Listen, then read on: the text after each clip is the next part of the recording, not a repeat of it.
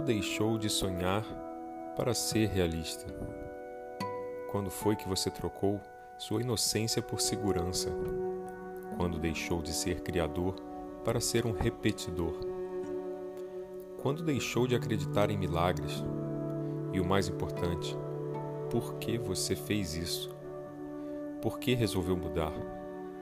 Você deixou de ser um você original para se tornar a versão que alguém disse que você deveria ser.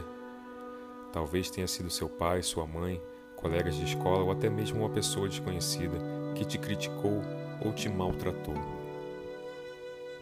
O que isso revela sobre você? Revela falta de amor próprio. Ame-se, respeite-se, admire-se.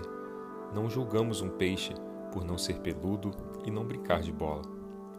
Não julgamos um elefante por não subir nas árvores ou um rinoceronte por não saber voar. Então, por que achamos que ser diferente dos outros é errado ou motivo de vergonha? Mesmo que tenhamos uma necessidade natural de pertencer a um grupo de humanos, somos todos peça única. Modelos sem cópia, alquimia de energias de nossos ancestrais. Somos uma química perfeita que é regida pelas leis naturais e universais do crescimento, evolução e equilíbrio. Tente ver mais as suas qualidades do que os seus defeitos.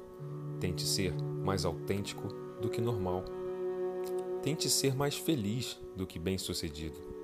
Sucesso, afinal, deveria ser uma palavra que cada um define como quiser.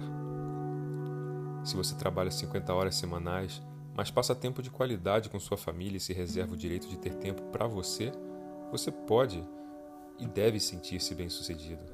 Dar tempo às coisas e às pessoas que nós gostamos é sucesso. Ser bem-sucedido é ser feliz, é estar encontrando novas maneiras de sorrir com a mesma pessoa, com o mesmo lugar, na mesma situação, porque todo dia é uma vida nova e o que você faz numa terça-feira qualquer importa tanto ou até mais do que você faz no Natal ou no aniversário.